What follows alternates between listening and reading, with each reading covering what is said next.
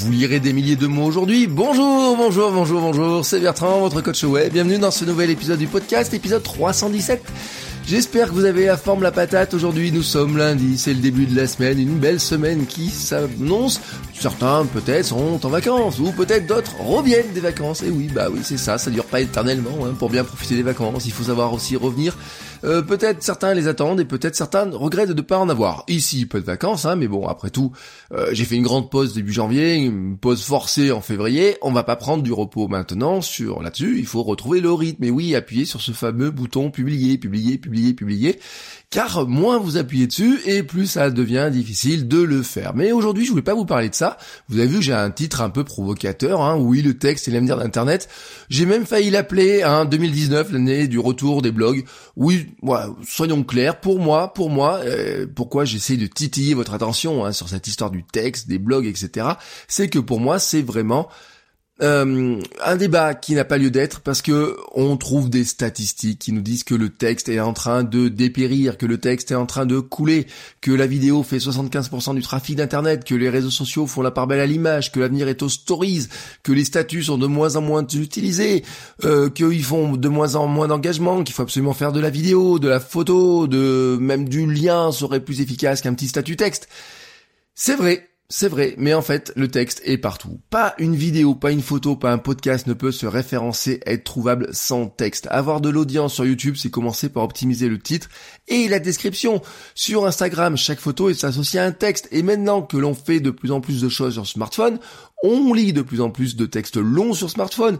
En fait, maintenant, on fait du micro-blog, voire carrément du blog sur Instagram. En dessous de chaque photo, on a 2, 3, 4, 5 paragraphes de texte comme ça qui sont dessous. Oui, bah c'est un billet de blog sur Instagram. Alors pourquoi pas faire un blog carrément où vous mettez vos photos? Les newsletters, bien sûr, sont en texte, les chatbots sont en texte, et on regarde les vidéos avec des sous-titres, même sur Netflix. Donc on fait, on passe le temps à lire du texte alors, alors, ne disons pas que le texte disparaît. Sûr que, statistiquement, hein, si on regarde dans la place qu'il prend dans les tuyaux, bah, il pèse pas lourd face à la vidéo.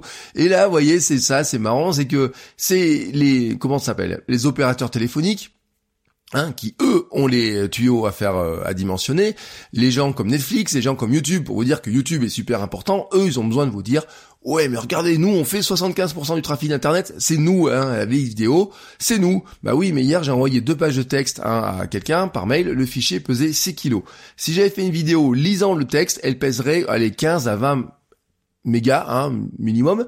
Euh, et encore, et encore, hein, vraiment, euh, sans mettre vraiment des images en HD ou quoi que ce soit, alors forcément sur le plan des statistiques, le volume de trafic est occupé par la vidéo, mais ça ne signifie pas que le texte est disparu. Non, le texte en fait, il est toujours là, il est la jointure, il est parfois le contenu principal, mais en fait, parfois, il est juste le liant, le lien entre tous les contenus. Il est là, il est partout.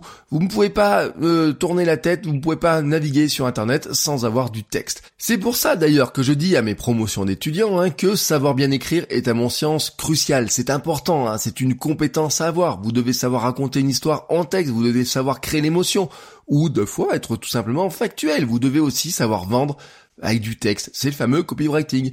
Et vous savez quoi? Pour moi, vraiment, je le dis, hein, c'est que 2019 sera l'année du retour des blogs, sera vraiment une année très importante pour le texte. Mais même, mais même, soyons clairs, hein, euh, je pense que les lettres euh, que vous savez qu'on envoyait par la poste, hein, les cartes postales, etc., vont faire leur retour en marketing. C'est-à-dire que il y a même un moment donné, je me disais tiens, je pourrais peut-être envoyer une petite lettre comme ça de temps en temps. Je suis sûr qu'elle aurait plus d'impact si j'envoie une lettre plutôt qu'une newsletter dans votre boîte mail. Je suis sûr que si je vous envoie une lettre avec le même message, le simple fait qu'elle arrive en papier comme ça avec du texte, un petit peu ce truc analogique, vous voyez, je parlais du bullet journal.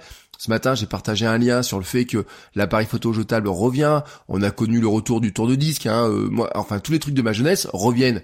Ouais, c'est un cycle comme ça, hein, tout à fait. La photo analogique revient, eh ben je pense, je pense que la lettre analogique papier va aussi revenir. Le blog, pour moi, c'est 2019 sera une belle année, hein, parce que oui, on est focalisé sur le podcast, mais n'oublions pas aussi finalement le blog. J'étais assez surpris hein, dans mes étudiants, je vois des étudiants qui euh, relancent des blogs. Bah oui, alors moi j'ai fait travailler sur des formats blog, mais j'ai des étudiants qui relancent des blogs, qui écrivent sur des blogs, qui euh, déposent des noms de domaine, ouais, tout simplement, euh, et qui me disent, bah, on en a un petit peu marre de Twitter, on a un petit peu marre de certains réseaux sociaux. Et euh, on a envie de partager des choses un petit peu différentes. Alors, ça veut pas dire que les réseaux sociaux vont disparaître, hein, très clairement, il n'y a rien qui disparaît, tout se construit les uns sur les autres, on est sur de l'empilage de couches, euh, les anciens médias restent, les nouveaux médias apparaissent, des futurs formats vont sont encore à inventer, hein, parce que attention, tout ce qui est euh, bien sûr euh, jeux vidéo, mais aussi réalité virtuelle, réalité augmentée, toutes ces choses-là vont s'ajouter les unes par-dessus les autres, mais au milieu de tout ça, eh ben, il est vraiment vraiment, vraiment, euh, comment dire, impossible de dire qu'on va se passer du texte. Les réseaux sociaux lassent vraiment une partie des internautes qui vont petit à petit se tourner vers des blogs de qualité, ça je peux vous en prendre le pari, mais dans tous les cas, que vous fassiez quoi que vous fassiez, quel que soit le format que vous choisissiez, mais vraiment quel que soit le format, il y a un moment donné, vous êtes obligé d'écrire, vous êtes obligé de bien écrire.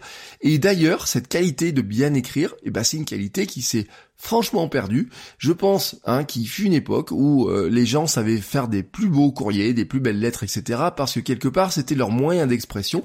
Et qu'au fur et à mesure qu'on rajoute des choses, etc. Eh ben, on perd, on perd un petit peu cette notion-là de rédaction, de structure de rédaction, etc. Et c'est pour ça que je voulais vraiment me focaliser là-dessus aujourd'hui.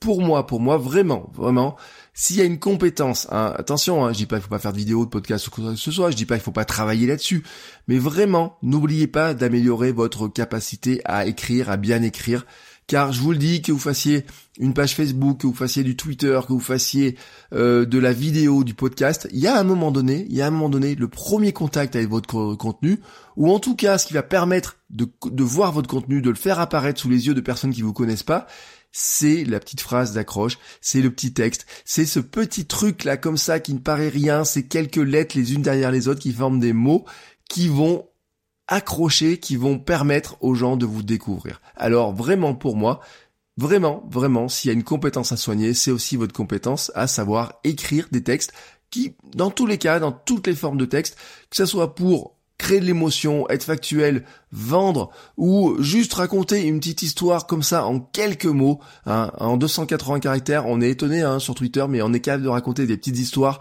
On n'est pas obligé de faire des tris, des fils de discussion qui font 20 trucs. Je vois des gens qui posent des tweets en 280 caractères, ils vous mettent des petites histoires comme ça qui tiennent juste dans le tweet. C'est juste bah, je dis pas que c'est magique, hein, mais c'est chouette à voir. Voilà. Allez, je vous propose qu'on discute de tout ça dans le forum et la communauté autour du podcast, hein, club.votrecoachweb.com et moi je vous dis à demain pour un nouvel épisode. Ciao ciao les créateurs